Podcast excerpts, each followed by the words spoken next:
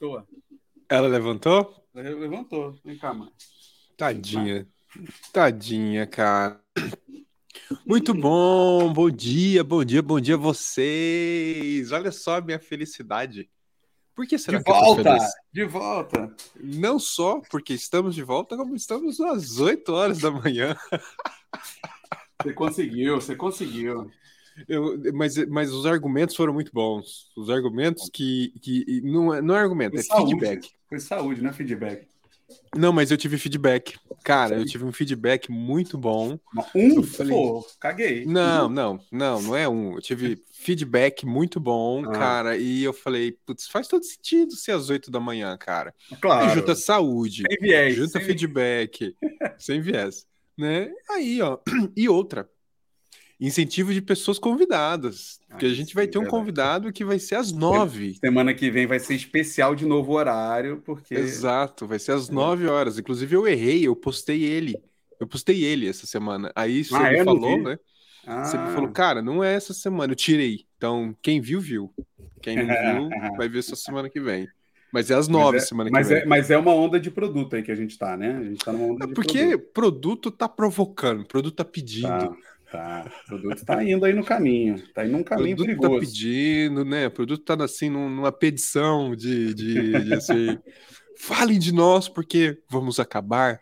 Ó, sei lá. Vamos dar bom dia pra galera. Vamos dar bom dia que você gosta de Vamos dar dar bom dia. Ah, é, eu gosto de dar bom dia. Tiago acordou às 6h38, Tiago. Voltou, né? Tava sumido aí. Voltou e não precisa mais 6h38, Thiago, dar bom dia. Pode ser mais tarde. Sara. O, o Ronald. Bom dia, pessoas. O Bedux será. O, é, o Bedux hoje será mais tarde? É. Foi. Avisei, avisei no Telegram. Ah lá. Lá. É, avisou. Ó, ó, o Fernando. Cheguei achando que estava atrasado. Mas burlei o tempo. Bom dia. Será? Será mesmo que você acordou atrasado ou você tá com o relógio errado aí? Ah, olha lá. Aline mandou. Aí apareceu Vitor, bom dia. Natália, o Júnior, ó, o Renato. Tá, todo mundo aqui, Buenos- ó. Tudo normal dias. novamente. Mal Barros, diretamente de Portugal. Faz tempo que eu não vejo mal. Aurélio, Jeft, Gabriel, Ednilson, lá no LinkedIn assistindo a gente, Boa. porque aqui é transmitido pelo LinkedIn, no LinkedIn, no Facebook e no YouTube. Isso. As E depois fica disponível no YouTube e vai para podcast. É, então você pode escutar depois toda essa conversa aqui, se você não quiser assistir ou não puder assistir. Então tá aí, ó. É Muito isso. bom. Recados, recados, Buriti. Amanhã tem episódio da série de Cozinha na Liderança, Que você também está fazendo recortes, né? Que eu vi. que tem vários recortes para facilitar pra galera, né? Assim, a gente pega as polêmicas É e joga, né? A última foi foi do, do Luiz Alt, né? O último foi Sim, do você Luiz sobre, sobre matriz a criação CSD. da matriz, exato. exato. Exato. Então, da assim, liderança, se- eu acho que o Rafa, né? O Rafa tava falando de métricas. coisa Segunda-feira, o Rafa falou de métrica. Então, assim, tá saindo cortezinhos para alimentar o teu dia a dia aí, caso você não tenha tempo de assistir a live, mas amanhã tem live.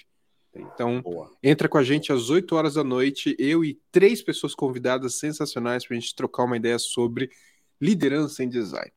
Boa. Além boa. disso, temos que falar do, do nosso evento. Nó- Exato, nossa parceria com o nosso evento querido, que tá, não, tá, não tá chegando efetivamente, tem um tempinho ainda, mas tá quase aí, né? Quando, quando espirrar, caiu lá, né? Então, É, outubro, exato. Outubro teremos o XConf com presença confirmada do Rodrigo e minha. Inclusive, você viu que a galera, um escreveu pedindo, cara, por que não organiza um café com vocês dois? É uma boa, porque quem não sabe, né, assim, o legal da UXConf, primeiro que eu gosto bastante de Porto Alegre, a cidade em si, né, eu gosto de passear lá, e a gente sempre vai antes ou fica um pouquinho depois, né, porque é, é sexta e sábado, então você vai na quinta ali, ou você fica até domingo e dá uma passeada na cidade, que é uma cidade muito agradável de, de você conhecer, e tem uns cafés bem, legal, você, bem legais, você conhece alguns ali. De repente, nesse intervalo, entre, Eu acho, hein? né, dá para Bora, organizar. bora, bora ver isso assim. O Simon, Simon, tem o Roberto, tem uma galera uma querida que é de Porto Alegre. Então já fica aí. Se você manja de um café legal em Porto Alegre, avisa a Se gente. você que- quiser, entre no nosso Telegram, comente lá. Ou aqui, né? Comente lá. Quero, É. eu quero, eu quero. Mas vale, vale avisar vocês, tem cupom. Sim. Do XConf para o Bom Dia UX, mas também tem um outro especial, que é um descontinho um pouco melhor, lá no Telegram. É, então reforça lá, porque ontem perguntaram, inclusive, né? Boa, vou mandar lá. Vou mandar, vou mandar e porque se inscreva, ainda tem vaga no online, tá? O presencial esgotou, já encheu. Ah, você mandar a sua, sua palestra também já foi. Agora foi. só tem vaga no online. Mas assista, vale a pena. Né? Boa. E o nosso convidado ganhou o ingresso para assistir online. Todos isso. os nossos Todos convidados, convidados até lá, não é isso? Até lá em outubro ganham uh, um ingresso do online do XConf para assistir. No, ó, nossa! Tem o Telegram. Entrem no Telegram porque o desconto lá é um pouco melhor, hein? O desconto lá é um pouco melhor. E agora a nossa agenda tá muito louca, tá, gente? É, semana passada eu não vim, né? Porque não teve, né? Semana passada. Ou teve? Não, não teve. Não, não teve, né? Então, tivemos, uma vez. Tivemos dois Good Morning X Good Morning X. Ah, então tem Good Morning X sempre para suprir a sua carência, caso você tenha do Bom Dia UX. Mas pelo menos uma vez por mês a gente não vai ter Bom Dia UX porque a rotina minha do Buriti está insana. Ah, tá então, assim, é reunião, é coisa e tal. Então a gente tá dando esse buraco, tá, gente? Então, e até para medir o quanto você sente nossa falta, né? O quanto é você clama pelo Bondwex todas as quartas-feiras. Se você não clama, Exato. é isso que acontece, né? Boa, boa. Verdade. Muito bom. Vamos chamar nosso convidado. Vamos, vamos lá, ele já, já ah, né? tudo lá, pegou a aguinha. Já pegou tudo. Então, gente, com vocês. E aí? Bom dia, pessoal, tudo bem? Bom Ó, não sei se foi só para mim, o, o, o, Rodrigo, mas quando você ah. bota a palminha, sua voz some. Ah! Ele falou com vocês, aí bateu palminha. É, pode ser. É o Farina eu, que tá com a gente. Ou, ou eu apertei o mute, né? Farina, tudo bem com você, cara? Tudo bem, galera. Bom dia. Obrigado por mudar o horário. Não foi por minha causa, tá, pessoal? Não foi eu que pedi, mas foi, foi bem na minha edição. Eu achei isso bem legal. Não fui eu que dei esse feedback, mas agradeço a quem deu. É, é, Obrigado, tipo, aí ajudou Me bastante. ajudou, né? É, aqueles assim, não fui na academia, mas tudo bem. Não acordei de madrugada. Foi bom, né? criou a ilusão de que, eu, de que ia dar tempo de eu ir na academia de manhã, assim. Óbvio que eu não, não se concretizou, mas a ilusão foi legal. Não, não. É, conte com a gente, tá? Conte com a gente, se precisar. obrigado, obrigado. Cara, Feliz, é demais você estar tá aqui. Acho que a gente tem pouco tempo para falar muita coisa. Coisas acontecendo, coisas que acontecem por aí. Mas antes de a gente começar mesmo, é, se apresenta para a galera, fala um pouquinho de você aí, para vai que tem alguém que não te conhece, manda ver. Boa. Não, pessoal, bom dia. Eu sou o Rafael Farinazo, todo mundo me chama de ou de Farinazo ou de Farina. É, eu sou curiosamente formado em marketing, sou dos produtores que não veio de tecnologia, não veio de, de, de programação. Uh, trabalhei como redator publicitário no começo da carreira, trabalhei em agência, assim, né? Para quem trabalhou em agência aí sofreu. Eu sei que tem muito designer que trabalhou em agência também. Quem sofreu comigo aí é, toda a minha, minha simpatia pelo sofrimento de vocês. Uh, aí, cara, quando eu tinha uns 24, 25 anos, fui empreender com um sócio que era programador, criamos uma empresa mais software house do que empresa de produto, e me apaixonei por aquilo, né? já era heavy user de, de, tecnologia, mas aí me apaixonei por aquilo quando eu tive do outro lado do balcão ali fazendo, eu falei, cara, isso aqui é legal, uh, e a partir dali toquei minha carreira com tecnologia nos últimos 15 anos praticamente, Uh, basicamente, a gente começa gerente de projeto ali, né? Enfim, depois product owner, vai, é, enfim, ajudando mais para dentro do time com backlog. Uh, virei PM em 2015, acho, 14, 15. Depois fui trabalhar aqui na RD Station. Tô aqui em Florianópolis, né? Tô morando em Florianópolis, vim trabalhar aqui na RD Station. Uh, aí fui para uma carreira de liderança depois, passei bastante, passei uns, também uns seis, sete anos em cadeira de liderança. Uh, inclusive, quando entrei na Único, que é onde eu trabalho hoje ainda como liderança, e agora, recentemente, em abril, né, bem recente, uh, migrei de volta para uma carreira de contribuidor individual, estou como PM. Eh, tinha uma iniciativa super bacana que eu queria tocar dentro da Único, só que ela não existia, era tirar um produto do zero, né? Aí não fazia sentido chegar lá como manager, não tendo nem, nem time para liderar. Então eu voltei para a carreira de contribuidor individual para tirar essa iniciativa do zero. Né? E em paralelo, estou sempre na, envolvido nas comunidades aí, né? Fui por quatro anos ali um dos organizadores do Product Camp, estou é, sempre me envolvendo em workshops, em cursos, gravando aula, enfim, eu gosto bastante disso. é, considero a educação, na verdade, uma vocação de vida. Assim, então, tudo que tiver para compartilhar conhecimento, pode me chamar que se eu tiver agenda, a chance de eu não conseguir dizer não é muito grande. Muito massa. O, o Buriti tá trazendo toda a máfia da Único aqui para trocar uma ideia, né? É um movimento do Buriti. Eu tô sacando qual é que é. e é, é, bem legal um ponto que você falou, né? É, duas é, é, é polêmica, né? A gente vai falar, talvez fale sobre isso, sobre duas profissões ameaçadas, uma pela inteligência artificial, outra pelo Airbnb. Redator publicitário e PM, cara. Sim, sim. Redator, cara, redator foi uma fase legal da minha vida, mas eu descobri que se você gosta de escrever, você não pode trabalhar escrevendo. Né? Porque a, a, única coisa que você não vai fazer trabalho é coisa autoral. Né? Então, aquilo me decepcionou um pouco. Assim, eu achei, falei, nossa, vou chegar lá, vou dar vazão à minha criatividade. Isso não existe. Né?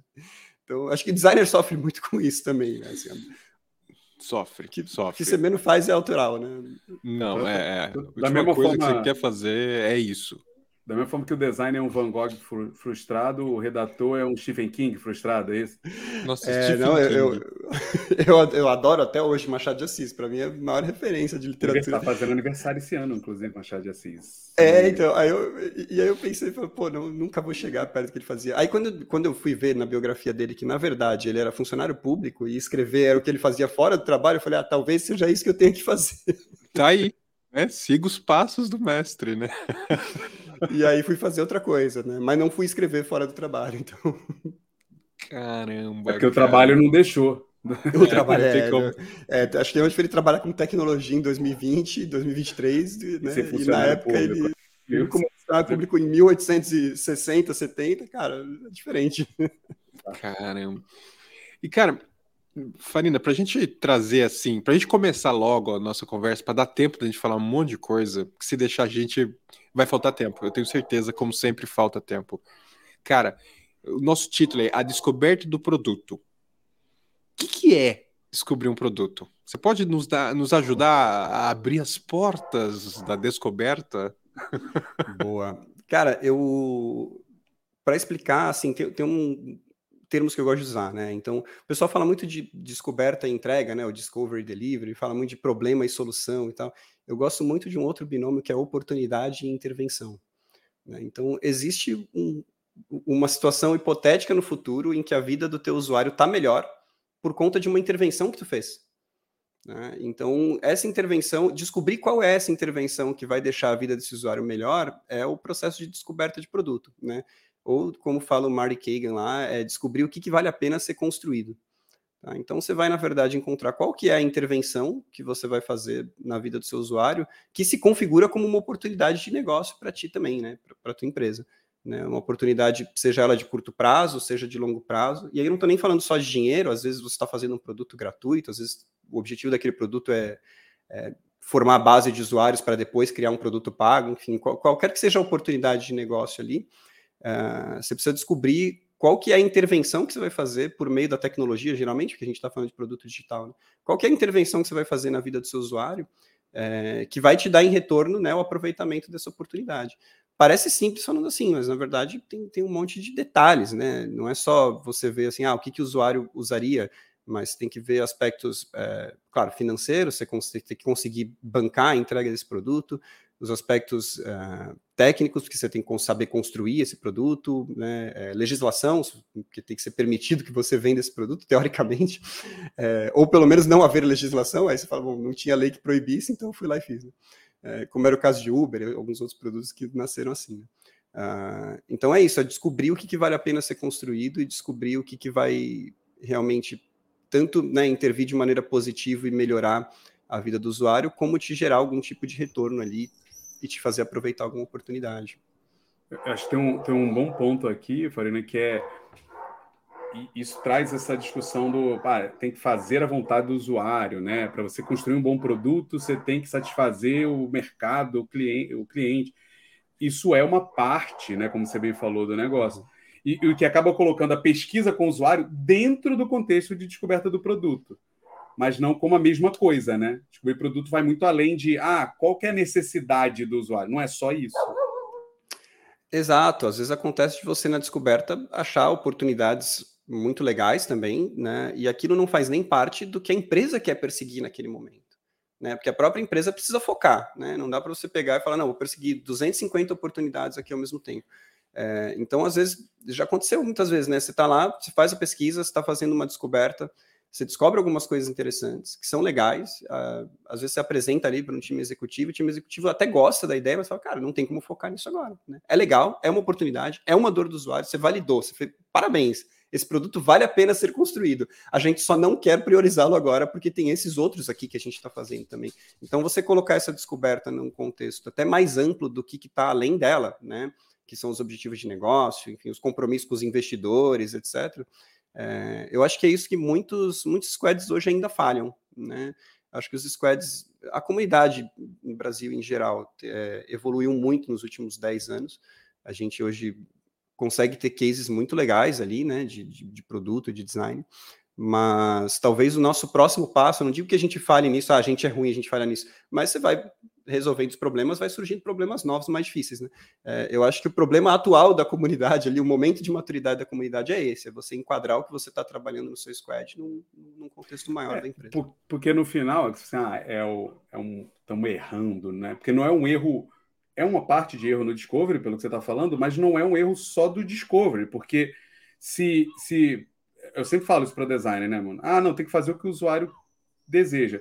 Mano, na hora que você conversar com o usuário, você vai descobrir muita coisa que ele deseja.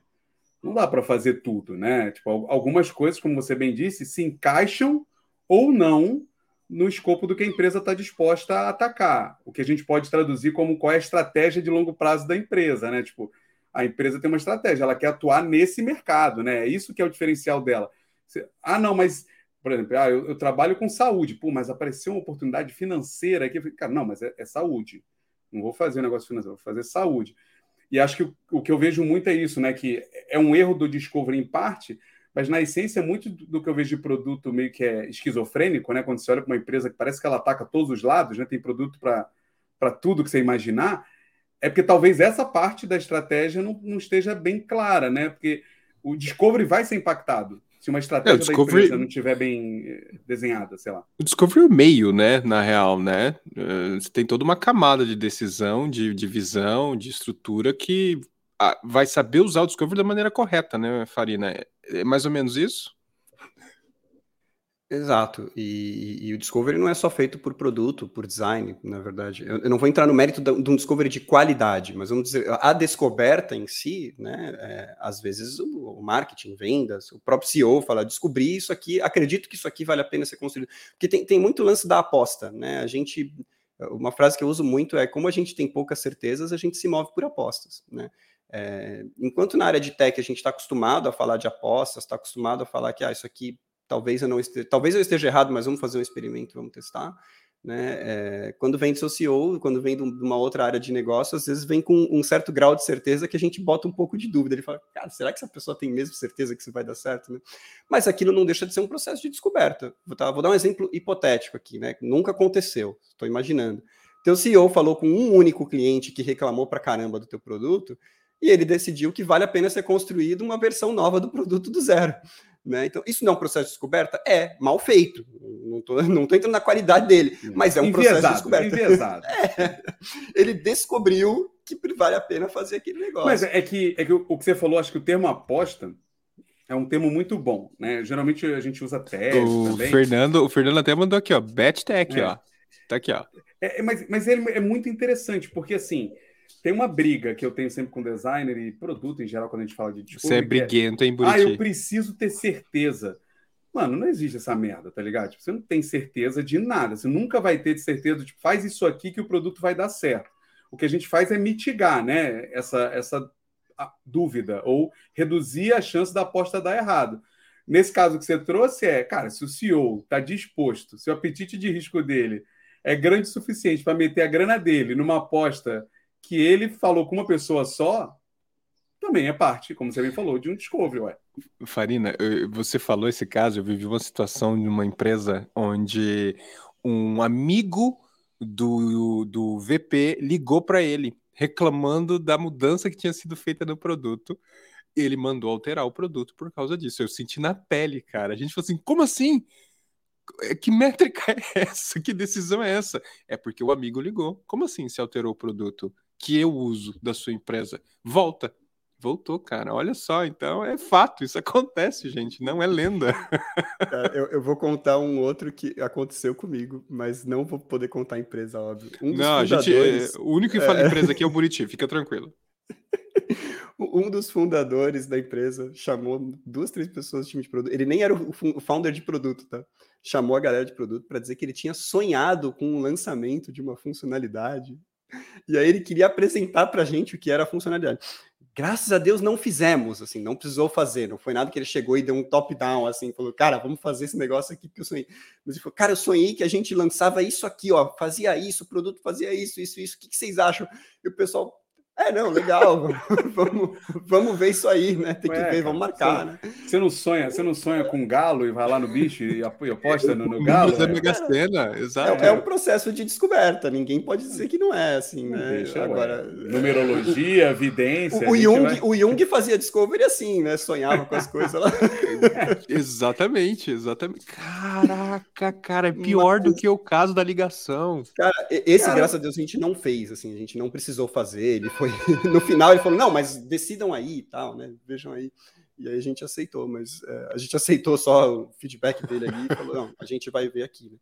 É, mas, mas é isso, acho que uma coisa que o Buriti falou que eu acho legal, que é a tolerância a risco, né?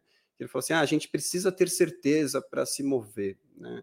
É, isso, a, a, tolerância a risco ela varia muito de profissional para profissional, né? Então, a tolerância do Rodrigo vai ser diferente da minha tolerância. É, no squad, né? Então eu já tive momentos em que eu estava no squad que a minha tolerância a risco era diferente da média do meu squad. Né? Então envolvia é, eu, a minha tolerância a risco geralmente é muito alta. Então geralmente sou eu que tenho que convencer as pessoas a aceitar o risco.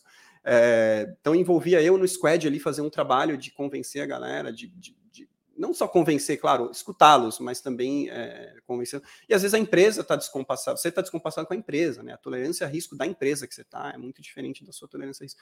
E isso, né, entra na parte de gestão de stakeholders ali da descoberta, né? Que você chegou num nível de risco que você está disposto a aceitar com tudo que você descobriu, você falou com o usuário, você olhou os números, as métricas, os dados de mercado, etc. Falou, cara, chegou num nível que eu estou disposto a arriscar. Agora o teu, teu papel é, é convencer as outras pessoas que vale o risco também, né? E essa parte também é super difícil. É, e, e eu, eu gostei do ponto que você traz quando você falou que a descoberta ela deve ser feita por todos, né? E ela pode ser feita por todos. Né? Óbvio que hum, vem muito sobre o que é a descoberta ideal, se é que existe a ideal, né? Mas se a gente fosse ver no mundo real, assim, nesse mundo que a gente vive, a descoberta realmente é de todo mundo, ela acontece por todo mundo, de quem que ela deveria ser, ou pelo menos de quem que seria o papel fundamental dessa, de fomentar essa visão da descoberta. É, você tem uma pista sobre isso? é possível? Eu, ó, eu acho que cada disciplina tem, tem a sua especialidade, né? Então, idealmente, sim, a descoberta feita por todo mundo, mas alguém tem que facilitar isso, né? Senão vira o cachorro com vários donos ali, ele vai morrer de fome. Então, acho que não vejo par melhor para facilitar do que produto e design. Tá? Inclusive, eu gosto muito do overlap das duas disciplinas, assim, do, do, do, quanto elas se encontram e do quanto tem coisas que os dois fazem juntos. Sabe? Você vai entrevistar cliente, você já vai em duas pessoas, vai, vai um produto e um design, né? Vai, sei lá, um pesquisador e um, e um produteiro, sabe? É, eu gosto desse, desse, dessa sobreposição. É, eu costumo abraçar essa sobreposição, né? Por exemplo, copywriting, né? parte de, de, texto, né? Que é super de UX, tem o UX writer geralmente nas empresas mais maduras e tudo mais. Cara, eu fui redator por anos, né? Então, como é que eu vou chegar e falar, não, isso aqui é coisa de design, eu não vou me meter. Agora, copywriting, é texto, é papel de produto? Não necessariamente. Na descrição de cargo, não. Mas se você tem uma pessoa de produto que foi redatora, você não vai usar isso. Né? É, então, acho que abraçar essas sobreposições eu acho super bacana. Eu não colocaria o papel de facilitação de descoberta nem para produto nem para design. Eu acho que essas duas pessoas têm que ser amigas e, e fazer junto e liderar junto. Né? Pelo menos olha, na, olha minha, que... na, minha, carreira foi o que mais deu certo. Tá? Sim. Olha que esse overlap tem causado polêmica, hein? É, é que eu, é, a gente entra nela. A gente entra ah, nela. lá, ah lá, eu sabia. É que é, é, que eu acho que também tem um outro. Que tem assim, a, existe sempre um medo muito grande de perder relevância, né? E as pessoas têm que tomar um cuidado com isso, porque quando você se apega ou se protege demais, eu não estou falando de ah, todo mundo pode fazer design, todo mundo. Não é isso, mas quando você limita demais esse tipo de coisa que é cultural e não é, não é tarefa, porque o Discovery não é uma tarefa, entende? Então, ele, ele é muito mais cultural, é uma coisa da, da inovação, pelo menos é como eu enxergo. A empresa, a gente vive, trabalha numa empresa que, teoricamente, eu posso apontar problemas nisso, obviamente, mas na prática, todo mundo se sente responsável por trazer insights do cliente isso é legal. Para é orientar é o produto. Responsabilidade, responsabilidade distribuída. Né? Pode, em alguns casos, ter distorções onde uma pessoa que não tem tanta experiência, ou não tem tanta habilidade ou conhecimento daquilo, faz como o Farina falou: ah, conversei com uma pessoa, duas pessoas e traz aquilo como se fosse a verdade absoluta. Mas você dizer que existe um facilitador, como o Farina puxou, não significa que essa pessoa não pode e não deve continuar tendo essa visão de trazer essa informação. Mas eu acho que tem que existir esse hub, né? Essa, esse grupo, essa pessoa, no caso, para mim, a squad ali, que tem que ter esse papel de filtrar isso. Ou seja, essa informação tem que chegar ali e alguém tem que ter a capacidade de analisar ela para transformar ela em algo ou não. Então, assim, ah, se o pessoal de vendas continua me trazendo, porque, cara, o pessoal de vendas está em contato com o cliente 24 horas. É óbvio que eles vão trazer insights para você sobre o produto, sobre essas coisas mas muitas vezes vai ser enviesado, até pela, pela, pela natureza do trabalho deles, que é vender, né? Eles querem fazer exatamente o que a pessoa pediu para poder vender logo. Mas a gente, como o Farina falou, sendo os facilitadores, né? Usando esse termo dele, você recebe, você estimula que isso continue sendo feito, mas você, é, você consolida tudo isso num local só e, e traz argumentos para tomar essa decisão. Mas não é sábio, no meu ponto de vista, como muita gente faz, que é nesse medo ou nessa incapacidade de lidar com as fontes diversas, começa a proibir, né? Tipo assim, dizer, não, é a gente que faz, né? né? É, isso é um risco, porque aí o discovery não acontece, ele não vai acontecer, né? É, e são sinais de falta de maturidade, né? De, de, um, de processos bem organizados, de uma série de coisas que, que, que invertem, né? Esse pensamento de área consolidada, facilitadora, para área detentora, né? E é meu, ninguém rela nisso, mas é, é exatamente por causa desse, dessa problemática, dessa falta de noção. Até porque você não tem nem musculatura para isso, né? O, o Farina, é. ele sabe que é aquele. Você não tem gente para cacete para ficar fazendo pesquisa à torta direita. Você vai escolher uma pesquisa muito bem, ou até você vai dividir esforço, tipo, cara, eu preciso descobrir sobre isso eu consigo falar com isso, isso, com isso. Pô, time de CS, time de vendas, vocês me ajudam falando aqui, você me ajuda falando. Você começa a capilarizar mais, né? Essa, essa imersão no mercado, né, Farid? É, e, e, é o que você falou, assim, vai acontecer. Se, se, você quiser se isolar, né, na verdade você vai perder relevância exatamente tentando ganhar relevância, né? Então, assim, a, a empresa inteira não vai falar assim, ah, já que o design quer fazer isso, vamos esperar o design fazer. Assim, já que o design quer fazer isso sozinho, vamos excluir o design. Porque na prática é isso que vai acontecer. Então, ah, deixa os caras lá falando de design, a gente vai aqui tomar as decisões, entendeu? Então, a, na verdade, a relevância toda está em você aceitar o seu lugar à mesa e participar da discussão e não querer centralizar a discussão em você. Né? Porque, sem dúvida nenhuma, a sua disciplina é extremamente relevante, e aí não digo só do design, mas de produto, de engenharia, de qualquer outra disciplina ela é extremamente relevante no contexto de uma tomada de decisão, mas ela não é a única e ela não é e, e, nem é a melhor necessariamente, porque eu acho que não existe uma disciplina melhor nesse contexto, sabe? Eu acho que é realmente está em você é, facilitar que todas as disciplinas sejam ouvidas, sejam consideradas, mas de fato acho que onde que onde que tem um papel de centralizador, sabe? Uh, é em você centralizar os pedidos, os insights, as, né, as informações, né, consolidar e retornar para a galera com isso. Né. Eu insisto muito, tem, tem, a gente daqui a pouco vai entrar na polêmica de produto lá, mas tem duas vertentes no mercado falando, o produto é o tomador de decisão. Não, eu falo, ah, o produto não é o tomador de decisão. Vou, vou até chamar de produto e design juntos aqui, né? É, e sempre que eu liderei times, se tiver alguém do meu time aí, se eu estiver falando besteira, pode falar no chat que eu estou falando besteira.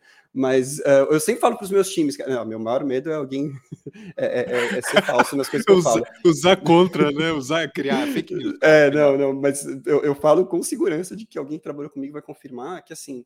O teu papel como produto, é, tua responsabilidade é o ritmo e a qualidade da decisão.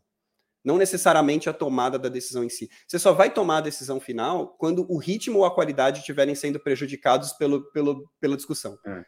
Você então, é o tá detentor da informação para que aquela tomada de decisão é. seja um pouco mais acertada, né? Tipo, você tem Exato. as várias fontes de estratégia, você tem as várias coisas que você coleta na empresa e ajuda as pessoas a tomar uma, um caminho, né? Exatamente, ajuda as pessoas. Então, você tem que trazer as informações que você sabe, consolidadas, o que, que você descobriu, e tomar, e a decisão, idealmente, tem que ser colegiada. Eu sei que na prática isso não acontece. A decisão colegiada, às vezes, ela se estende por meses. Aí você vê o quê? O ritmo da decisão está sendo prejudicado. Então, galera, eu vou usar minha cartinha aqui e vou, a gente vai tomar uma decisão agora porque a gente precisa sair do lugar onde a gente está. Né? Então, é essa noção, assim, de que nem você é o tomador da decisão, nem você é só um facilitador e a galera vai, todo mundo dar as mãos e decidir pela mesma coisa e concordar com unanimidade que aquele é o produto.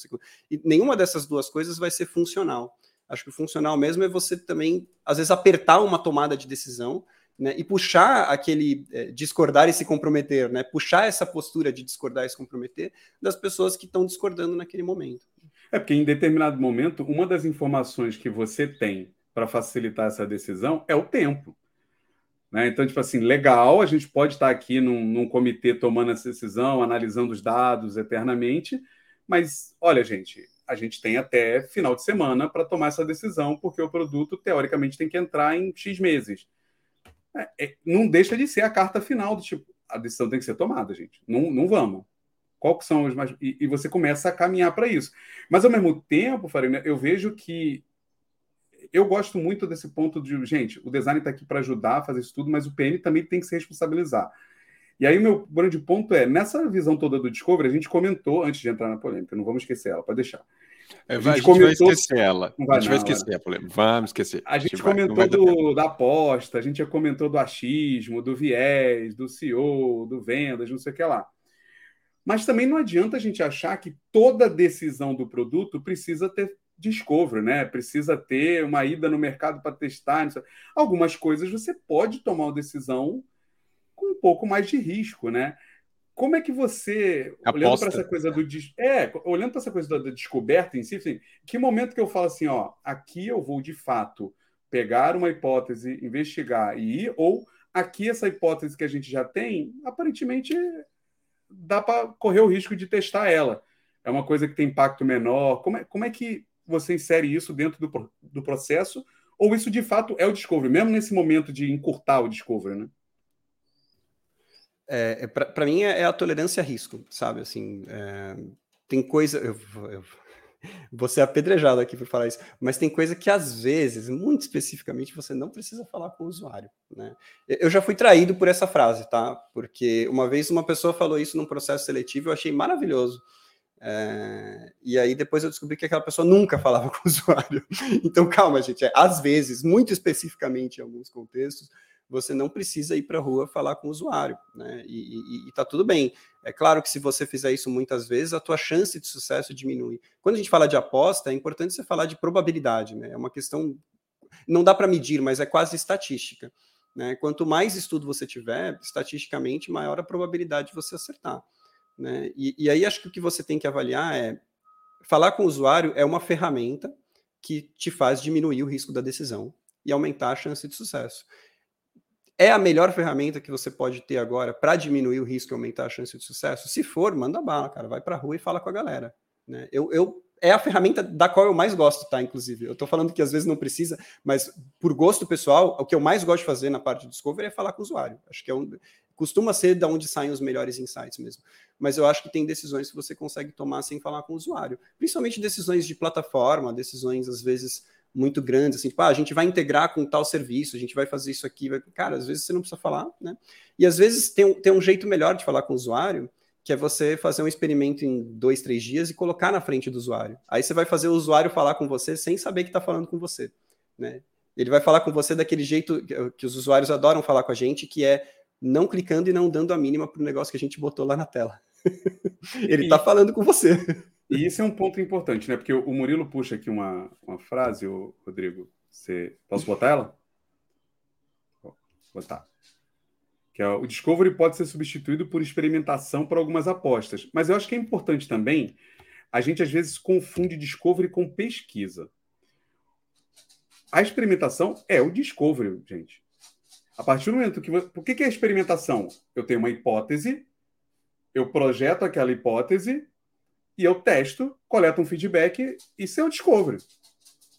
A hipótese pode ser validada com pesquisa e depois um, um, protótipo, ou pular a pesquisa, porque na teoria você não pulou, tá? Isso eu acho um ponto muito importante também que a gente enviesa, o Farino queria ver sua opinião, que é ah, eu tenho que falar com o usuário. Mas quando você está acompanhando a métrica, que você acabou de falar de o não clique, você está falando. Você não ligou para um usuário, perguntou para ele. É a interpretação do que é falar. É a interpretação do que é falar com o usuário, né? Porque a pessoa acha que tem que ligar para 10 usuários, entendeu? Cara, não, não, tem aqueles que ele acabou de falar.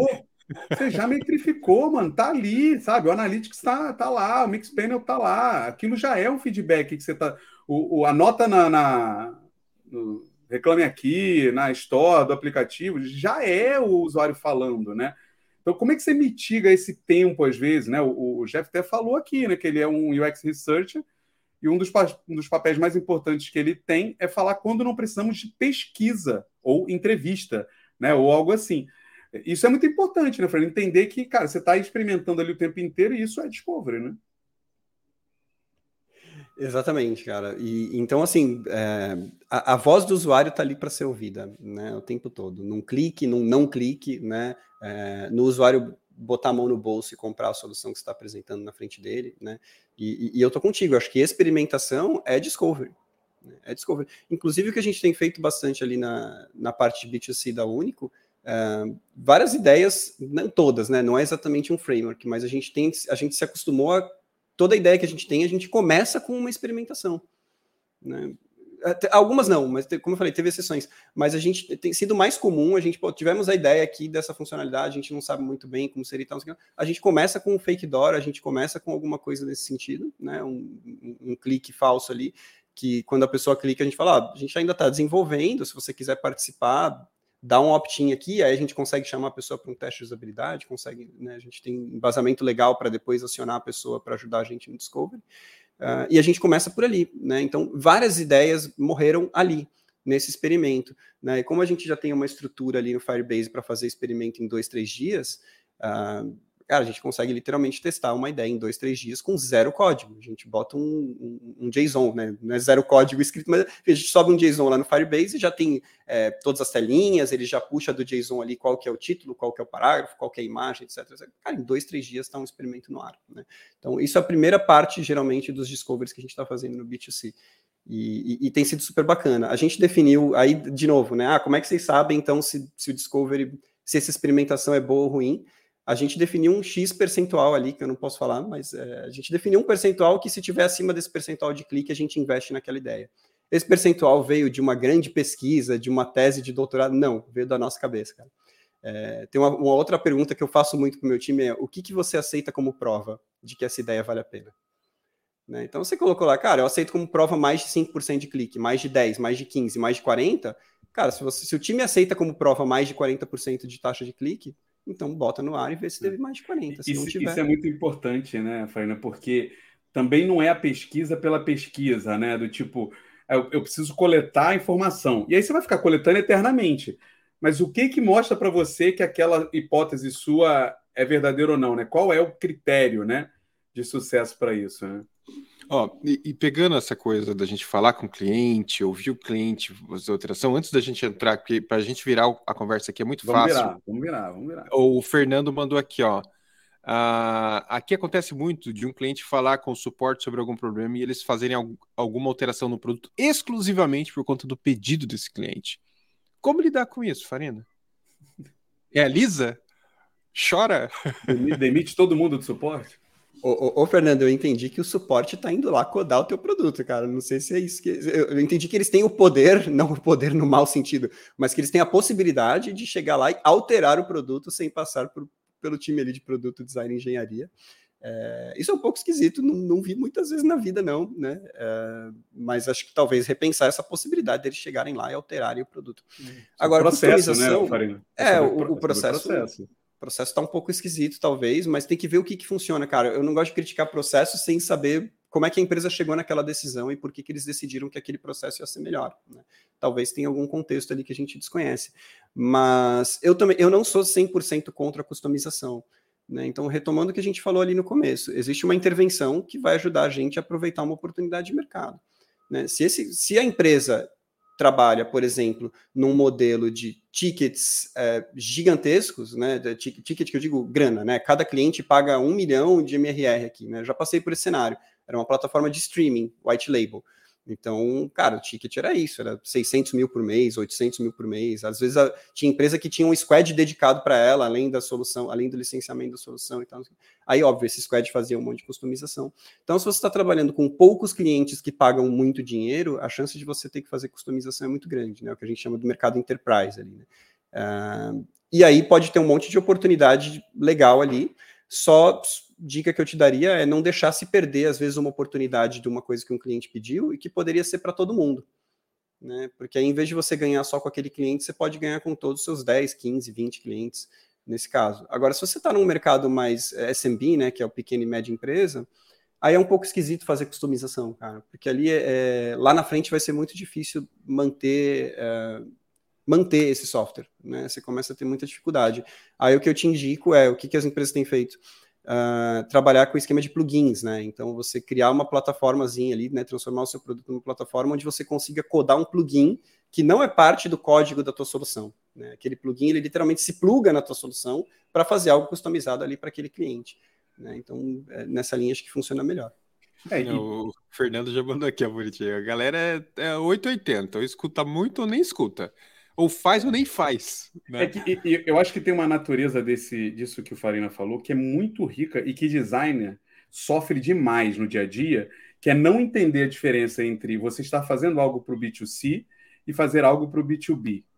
Quando você fala Essa de B2C. A gente já bateu várias vezes aqui. É, porque o B2C é muito amplo. E aí sim, quando você entra numa personalização direta para o B2C, provavelmente é um tiro no pé. Porque se você tem um, um produto que você está atendendo. Cara, vamos lá, eu trabalhei na Boa Vista, o produto, a gente trabalhou. Cara, quem é o cliente da Boa Vista? É os 300 milhões de brasileiros, porque todo mundo tá, tem um score de crédito ali. Você não pode fazer um troço personalizado para todo mundo que pedir, porque você vai ter um treco. Mas quando você tem um universo do B2B que consome o teu produto um pouco menor, acaba acontecendo o que o Farina falou. Comum você ter um contato mais direto com tomadores de decisão dos clientes e o pedido ser mais top-down do que uma coisa que você vai abranger todo o produto. E aí é o desafio maior. E o design pira. Porque, cara, eu vou falar com o cliente, o cliente pediu, a gente tem que fazer. Mas, mano, às vezes são 10 clientes só que você tem. Esse cliente que falou tem 80% do share do produto. Entende? Não, não é simplesmente, ah, eu tenho 10 clientes, eu tenho que juntar os 10 clientes. Não você tem 10 clientes, mas um cliente paga 80% da, da existência do produto. Talvez a decisão seja, seja essa mesmo, entendeu? E aí vai para a polêmica aí... que você quer, o, o Lênin. Isso que eu ia falar, isso que eu ia falar. Aí vem né, produto tendo a responsabilidade de controlar a ansiedade de design, dentro do que você falou, né, Buriti? Isso. Mas produto vai acabar. É, porque o que acontece? Vamos lá, vamos contextualizar. Marina, Marina, Toda hora aparece alguém. Vai acabar. É... O Bart Kagan tá se revirando. Assim. Ah, esse é outro aí, né? O, o, o, a gente hora... o Bart Kagan, cara. Respeito. Tá? Vejam lá, Good Morning X, por favor. É, toda vez que aparece alguém trazendo uma nova solução mágica que vai mudar tudo como é feito, Gente, assim, a primeira coisa não tem que você não tem que ouvir, tem que ouvir, porque eu gosto muito que toda nova experiência, todo novo posicionamento, você tem que absorver, entender em que contexto aquilo está sendo feito e ver se isso é adaptável ou não. Você não faz, porque mas se você achou que a partir de agora é isso, por isso que a gente está nessa merda de squad do Spotify. Alguém falou, todo mundo absorveu e eu, falou assim. Eu, eu, eu, acho muito legal quando o Buriti ele traz o coração dele para a é, live. É, é muito porque, interessante. Cara, a gente abre mão da, da do, do senso crítico, né? Isso é muito ruim. Pô, o maluco trouxe a experiência dele no Airbnb lá, um dos fundadores, que por acaso é designer, olha só como tem um viés na decisão dele, né? Os por designers acaso, estão aplaudindo isso, cara. É, ele é designer, então ele traz uma nova perspectiva. Aqui eu acabei com esse negócio do PM, é o designer que vai fazer isso, aí meteu um PMM no meio da história, e aí a galera joga o business design como se fosse um termo novo, mas já tem já há muito tempo e fala, ah, agora o designer que toma a decisão de produto. Eu falei, então, calma aí, respira. Pode ser que sim, pode ser que não. Mas esse contexto que eu acabei de falar do B2B, o designer vai tomar uma decisão merda. Se ele falar assim, não, não vamos personalizar, não. E aí, né? Farina, o, Farina, o que nós estamos vendo nesse. Resumindo uh, o comentário do Burti, né? O, o, coração dele. O que, que a gente está vendo nesse exato momento é, desse cenário, dessa, dessa decisão do Airbnb? O que, que é isso? Boa, vamos lá. Eu vou falar algumas coisas de memória aqui, talvez eu erre algumas datas. Mas primeiro, essa é uma decisão de algo que eles já fizeram em 2020. Ele decidiu falar isso agora, né? Mas essa mudança já foi feita dois, três anos atrás. Tá? Uh, então, e, e, os PMs aparentemente não foram demitidos ali, não teve nenhum layoff, ele não encerrou a área, né? Então as pessoas continuam lá. Um ponto do que ele trouxe que eu acho legal, né, é que o, o, o PM que fica só dentro do time vou usar um termo pejorativo aqui, né, como flanelinha de, de backlog, né, flanelinha de gira, realmente esse PM acaba se limitando, né? É, acaba mais para a direita, vira, vira, não vai caber, né? Então, esse PM acaba se limitando a limitando o próprio potencial. Né? E, e, e, o que eu mais escuto de PMs que estão nesse contexto assim: ah, mas se eu deixar o time, se, se, eu parar de fazer isso, o time se perde, o time depende de mim. Cara, faz o teste. Faz o teste, deixa ver se o time se perde realmente. Ah, o time quer tudo mastigadinho, tudo escrito e tal, não sei que lá beleza, você não precisa tirar o esparadrapo, né? Mas assim, aos poucos vai, vai dando autonomia, né? Vai, vai conquistando a galera né? para o pessoal ter mais autonomia, né? Então, beleza, esse é um primeiro ponto. Acho que o que o, o que o Airbnb fez, na verdade, foi tirar o PM de dentro do squad e colocar o PM na rua. Né? Por isso que veio um pouco do papel de PMM, porque o papel de PMM não deixa de ser também é, todo o, o, o go-to-market, né? Aí da mercado. Nesse caso, na rua, não demitido, né? Na rua. Desculpa, é. Né? Mas, ó, uma brincadeira é que na época do presencial aqui na, na RD, é, o meu squad falava assim, cara, é, se quiser se esconder de ti, é só sentar na tua cadeira, porque tu nunca tá nela, né?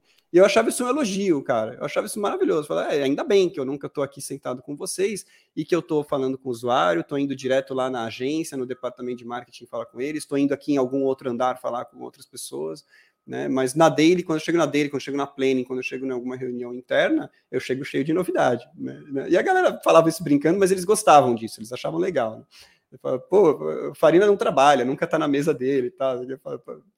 Então, é, acho que essa visão né, do, do PM para fora do squad é, é, legal, é boa, né? Agora, ela é a ideal, ela é a correta? Talvez não, talvez em algumas empresas, no contexto enterprise, no contexto de um time muito imaturo, é, isso não. Ó, pelo, pelo, pelo, por acaso, o Glauco era desse squad, cara.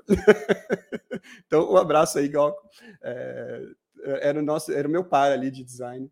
Uh, então, esse squad se chamava Pudim, não posso deixar de registrar isso aqui. Era, todos os squads tinham nomes autoafirmativos como Vikings, Warriors, e o nosso era Pudim. Uh, Perfeito. A gente era o time mais zoeiro da RD. então, acho que esse, esse PM que fica para dentro do squad, ele, ele eu não sei se a tendência dele é morrer, porque eu acho que sempre que a gente descobre uma coisa nova, ainda tem muita gente que continua extraindo valor da coisa antiga. Então, né, é, exemplos até mais estapafúrdios como o rádio ainda existe, a internet não matou o rádio, a TV não matou o rádio. Então, tem gente, a, a, aquela outra ferramenta antiga, ela acaba extraindo, você acaba extraindo valor dela ainda, né? É, mas acho que essa ideia de que um PM não deveria ficar restrito ao seu squad, só falando com o squad, ajustando o backlog, é, para mim a ideia é correta. E aí ele colocou esse papel, né, junto, mais perto do PMM. Ele mesmo fala que é muito parecido com o que a Apple faz, né? É, que é o PM olhar para as oportunidades de mercado, olhar para o que, que o que, que, vai ser, qual vai ser o next big thing, né? Que era o termo que o, que o Steve Jobs usava, né? Qual que é a próxima coisa, uau, a coisa grande é, que vai ter no mercado? E isso eu acho bacana, né? Agora pensa também que é um produto no contexto do Airbnb que já fatura milhões, bilhões por ano, né? É, eles já, enfim, não que saturaram assim, mas você não tem grandes inovações uh, disruptivas para serem feitas dentro do produto atual. Você tem inovações incrementais, várias, mas realmente, se você quer buscar inovações disruptivas, você tem que olhar para fora. Você tem que fora. E, e, é um marketplace B2C, B2C total, assim, né, cara? Tipo, é, é, é aí marketing vem, na vem, veia. Aí vem aquela empresa Totalmente centenária marketing. com aquele produto legado e vamos fazer o que o Airbnb fez. B2B Enterprise, 10 clientes, né? Cara, Ficou bom. Não vai fazer isso, né? Eu gosto muito da ideia do, do, do, produto nessa linha, né? Como eu falei ali no começo, quando eu me apresentei. Eu sou formado em marketing, cara. Primeira aula de marketing que você tem na faculdade, você aprende os quatro P's, e um deles é produto. Né? E aí tem praça, preço e promoção. Então, cara, produto é um dos quatro P's. Para mim, produto é uma. Eu, eu até fiquei é, surpreso quando eu descobri que existia nas, nas empresas de tech a área de produto, isso em 2012, 2013, sei lá, é, e que essa área ficava dentro de tech e não de marketing. Ele que falou, não, mas peraí, esse produto fica dentro de tecnologia, fica, dentro, fica junto com engenharia, é. não fica junto foi, com marketing. Foi tudo, foi tudo assim, né? É. Design também é. foi ali dentro, foi tudo. Porque, na, é. porque no final, quando você começa a ter produto digital, quem é que faz digital? O garoto da tecnologia. Chama o garoto da tecnologia. Exato. E aí, assim, ah, é, não generalizando, né? Mas na, na época o que se concluiu foi é, ah, essa galera da tecnologia, o, o, quão bom eles são aqui de articular com todo mundo, com os stakeholders, falar com todo mundo. Ih, esses caras não são muito bons, não, eles gostam de sentar e programar. Beleza, então vamos colocar esse pessoal aqui de produto e design perto deles para fazer essa ponte, né? E funcionou, mas não é o único jeito que funciona. Né? Trabalhei numa outra empresa que, que o CPO e o CMO era a mesma cadeira. Né? E funcionava super bem. Né? Então, e, e, era B2B, não era B2C, mas funcionava super bem, ele era um dos fundadores, e, e, aí aquela ponte que a gente tinha ali entre marketing e produto funcionava muito bem. Então, cara, acho que é uma questão de estrutura ali do Airbnb. É, agora, não, não posso deixar de entrar numa subpolêmica dessa polêmica, que é o quanto a galera pegou isso também e fez o clickbait ali, né, cara? Que legal. Isso aí é horrível. Você, a gente falou nos bastidores sobre isso, né? É, é, exato, é o quanto a galera gosta de botar, né, lenha na fogueira sem precisar né? Acabou o é, produto, é, né? É, e, e o legal é que o próprio é, o, o, próprio Brian do, do, Airbnb falou, não foi isso que eu disse, né? Tipo, quando a galera começou a fazer polêmica, ele foi lá no Twitter e falou, não, peraí, isso aqui não foi isso que eu disse, né? Então, uh, pô, acho que a gente às vezes pega umas notícias ali para ganhar clique, para ganhar relevância, né? E cria a polêmica, né? Porque eu, eu não achei que o que ele falou foi tão polêmico assim, é, mas achei que a gente, na tentativa de, de transformar o contexto de uma empresa em regra geral, essa para mim é a verdadeira polêmica. É o quanto que um, contexto de empresa deveria ser visto como regra, como framework. Sim. É, cara, muito bom. É, é, essa polêmica vai dar mais bom de UX aqui, com certeza. É, vira e mexe, a gente vai dar uma, uma temperada nesse é o clickbait, né? Acabamos de falar do clickbait, a gente vai usar também isso. Mas para falar mal do clickbait. Uh, antes de a gente ir pro final, Fernando, tem uma pergunta da Lu Terceiro, grande Lu Terceiro, grande beijo, Lu. Ela mandou aqui pra gente assim, ó. Acho que minha internet tá meio estranha, mas ó. Ela falou: pesquisa não é só conversar com as pessoas diretamente, não? Pesquisa é mais amplo que apenas entrevista, né? Não, ela não é só uma pergunta, é um comentário importante que, inclusive, se conecta com o que vocês estavam falando e reforça essa visão. Né? Mas daí o Fábio tem uma pergunta. Fábio manda, no varejo do time to market, praticamente expurgo discovery, querem a solução. Qual a melhor forma de agir nesse cenário? É, eu não sei a melhor forma, posso te dizer por algumas tentativas que talvez valham a pena, né? É, que é você ter. Aí, são, primeiro, tentativas do ponto de vista da liderança, né? Como líder, o que, que você pode fazer? Você pode separar ali alguns squads para olhar para um horizonte de médio e longo prazo, né? Então a, a linha dos três horizontes, né? Você tem X% em curto prazo, X% no médio prazo, X% no longo prazo, é, e essa galera de médio e longo prazo vai olhar para coisas mais transformacionais, e o pessoal de curto prazo vai olhar para coisas mais incrementais. Né? E, então, esse é um primeiro ponto. Se você tiver numa posição de liderança, acho que o ideal é fazer isso. Você vai sofrer muita pressão pelo curto prazo e vai te exigir muito storytelling mesmo para convencer a galera de que você precisa separar um pouquinho aqui para o médio e longo prazo. Né? Agora, se você está dentro do squad, é tentar fazer isso dentro do seu squad, mas isso costuma ser, cara, quase impossível. Né?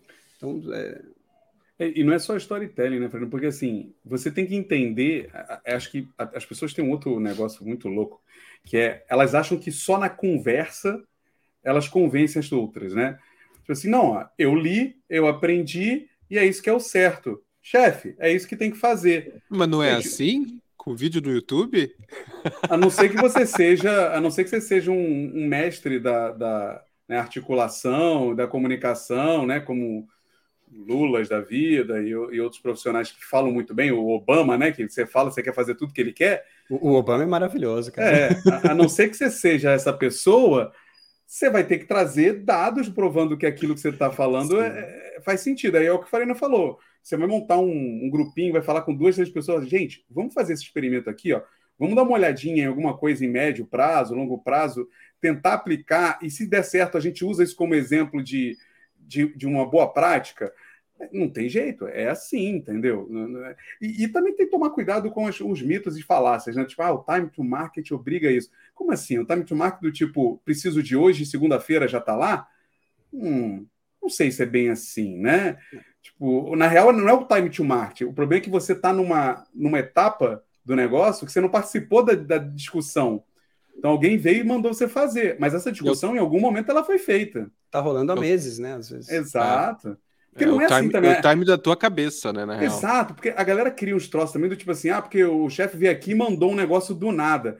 Amigo, você acha mesmo que uma empresa com 100 mil funcionários toma Pode até acontecer uma vez ou outra. Acontece, acha... acontece. É. Mas mesmo assim não é, mano. Não tem, cara. Alguém falou assim, não lembra acontece. quando saiu as empresas do Brasil? O cara falou assim, ah, o cara saiu do Brasil. Amigo, uma empresa para deixar uma operação num país, são anos dessa decisão. A Embraer, quando ela decidiu vender, ela já estava há seis anos discutindo isso. É. Aí quando sai no jornal, eu falei, caramba, decidiram vender. Cara, como assim, caramba? Do nada, né? Do nada é. decidiram vender isso aqui. Fala, pô, calma aí. O cara sonhou, né? O fundador sonhou que tinha que vender. Exato. Você não estava ali naquela discussão. É. Pior que acontece. Se acontece. até o Viola né, sonhou que ia ser campeão, do, fazer o gol do Campeonato Mundial em 94. Ia né? lá, futebol. É Ih, já era, estragou toda a conversa. É muito bom. Não, mas, mas é... acho que tem fala, essa fala, questão, né? Do, não, não, acho que tem essa questão, né, do, do, time to market. E, e, e, um negócio que você falou que eu gostei muito, assim, né? Não adianta mandar o link do YouTube também, entendeu? Fala, cara, olha lá, o concorrente está usando AI para fazer esse negócio aqui, por que, que a gente não usa também? Aí você manda o link e você acha que aquilo vai criar uma epifania na cabeça da sua liderança. Fala, não, vamos usar porque o fulano mandou o link aqui. Aquele é, maldito. Vídeo do, das squads do, do, Spotify, que foi o. Ah, Deus me livre. Ele tem um bilhão de views no YouTube só porque todo mundo mandava pro chefe falando assim: ó, oh, amigo, é assim que a gente tem que fazer. Isso eu acho.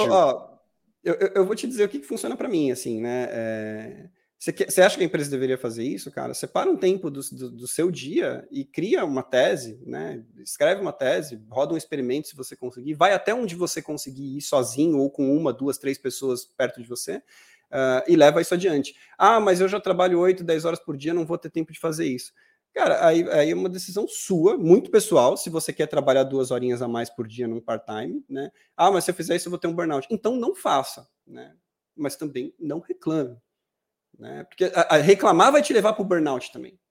Né? Então, ou você aceita aquela decisão e fala, cara, a empresa não está fazendo as coisas que eu acho que ela deveria fazer, eu também não estou fazendo porque não tem tempo e eles não me pagam para isso, então tá tudo bem lide com isso, aceite isso, fique tranquilo, durma tranquilo que o que você acha que deveria estar sendo feito não está sendo feito por ninguém. Exato. E, e porque tem um ponto, é. né, Farina? Por que, que você quer também que isso seja feito? Porque eu acho que eu já trouxe esse exemplo aqui, né, de um amigo que me contou da consultoria, que, é, que uma empresa, uma indústria, né, de coisa offline, né, física, queria transformar toda a produção em ágil.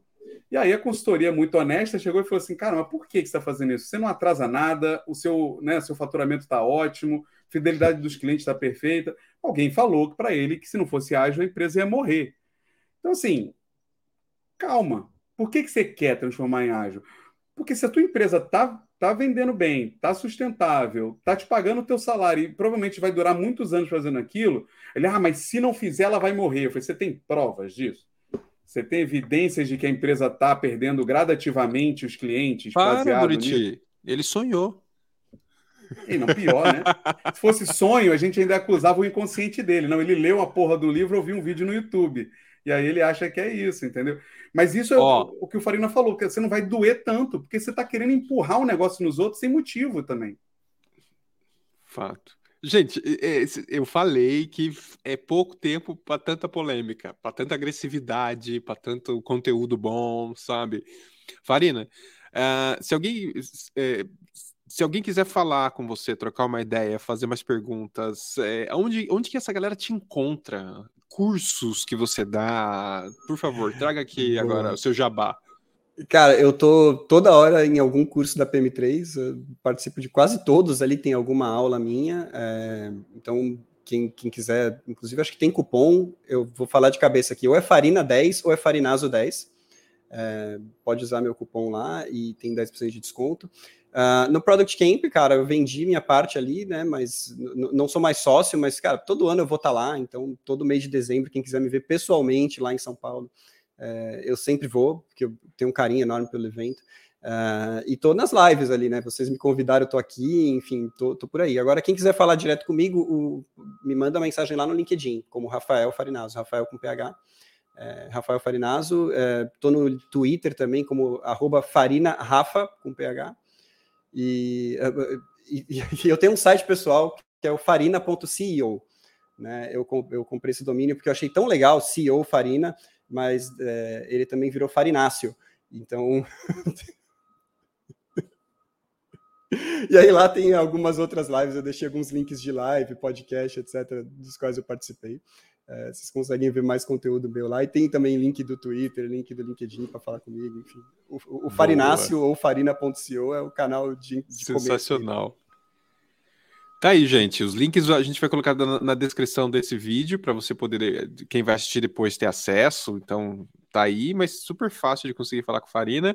E aí, ó, faltou um assunto, né, da gente falar, mas eu gostei que o Thiago resumiu assim: junto 880 com o Discovery, Discovery nós só se ferra. Muito bom! Gente, chegamos ao fim de mais um Dia UX aqui. É, nos conte o que, que você achou desse horário novo às oito. Mas lembre-se, semana que vem a gente fala. Ah, vai, fala com quem que a gente fala semana que vem nessa sua pegada de produto, Buriti. Com quem que a gente, a gente fala semana que vem? Nove horas, o horário Nove. especial por causa dele. A gente fala com o Joca. Olha aí, Farelo. Agora sobre algo joca. polêmico, sobre também decisão, decisão de negócio, decisão de produto. Você vê que a gente está querendo ensinar designers a fazer o que o Airbnb fez, tomar o lugar. É isso, demitir de todo o pessoal de produto e virar business Exato. designer. Exato, exatamente. A gente está fazendo isso, então, ó, quarta-feira que vem às 9 horas da manhã. Marca na agenda, porque é horário especial de um convidado, mais um convidado especial, como todos os outros que a gente é traz. Isso, isso. Farina, muito obrigado pelo teu tempo, pelo ensinamento, e fica o convite para você voltar, porque a gente tem que falar do delivery. Combinado. Eu que agradeço o convite aí. A hora que vocês precisarem de mim, só avisar. Fechou, gente. Vamos nessa? Dei, Valeu, curte, gente. Compartilha curte aí. o vídeo, compartilha, comenta. Farina tem ingresso da UX Conf, não se esqueça, ainda tem ingresso online para você comprar. Tava esquecendo disso. A gente manda para você, Farina, no e-mail, tem que mandar para todo mundo. Um grande abraço. Tchau.